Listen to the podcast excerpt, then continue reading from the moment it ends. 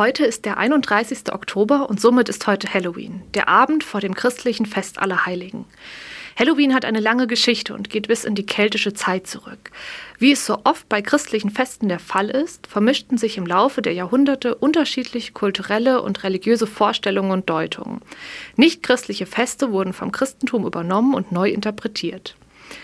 Halloween markiert das Ende des Sommers und den Beginn der dunklen Jahreszeit.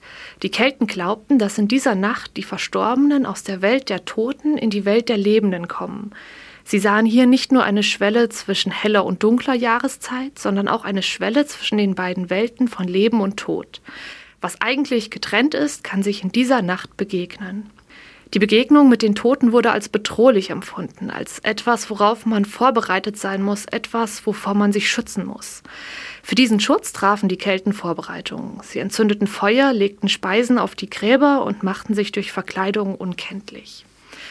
Heute schauen wir ganz anders auf Halloween. Die Angst vor einer Begegnung mit den Verstorbenen spielt wohl keine so große Rolle mehr. Und obwohl meine Sicht auf die Nacht vor Allerheiligen so ganz anders ist als die der Kelten, nehme ich doch einen Gedanken aus der keltischen Glaubenswelt mit. Es ist der Umgang mit den Dingen, die mir Angst machen. Und meine Haltung dazu. Ich kann mich vorbereiten. Ich kann schauen, was mir in dieser Situation hilft, wie ich mich auf sie einstellen kann, mir Hilfe suchen und Kraftquellen. Kurz gesagt, ich kann aktiv sein und etwas tun. Allein dieses ins Tun kommen gibt mir das Gefühl, selbstwirksam zu sein, stark zu sein und nicht alles hinnehmen zu müssen. Es kann mir das Gefühl geben, meinen Beitrag zum Geschehen geleistet zu haben und damit alles getan zu haben, was möglich ist. Und dann kann ich den nächsten Schritt gehen. Ich darf meine Sorgen und Ängste loslassen, weil ich weiß, ich habe alles getan, was in meiner Macht steht.